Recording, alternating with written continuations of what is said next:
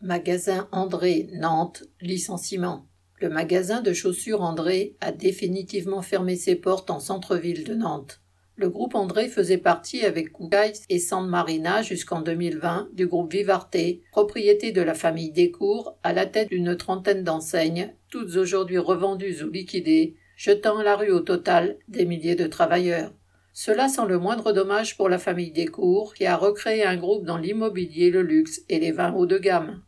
Les salariés sont de plus en plus nombreux à voir leurs conditions de vie menacées par une petite minorité de profiteurs fortunés. Il faut imposer que ces fortunes accumulées servent à garantir les salaires et les emplois. Correspondant Hello.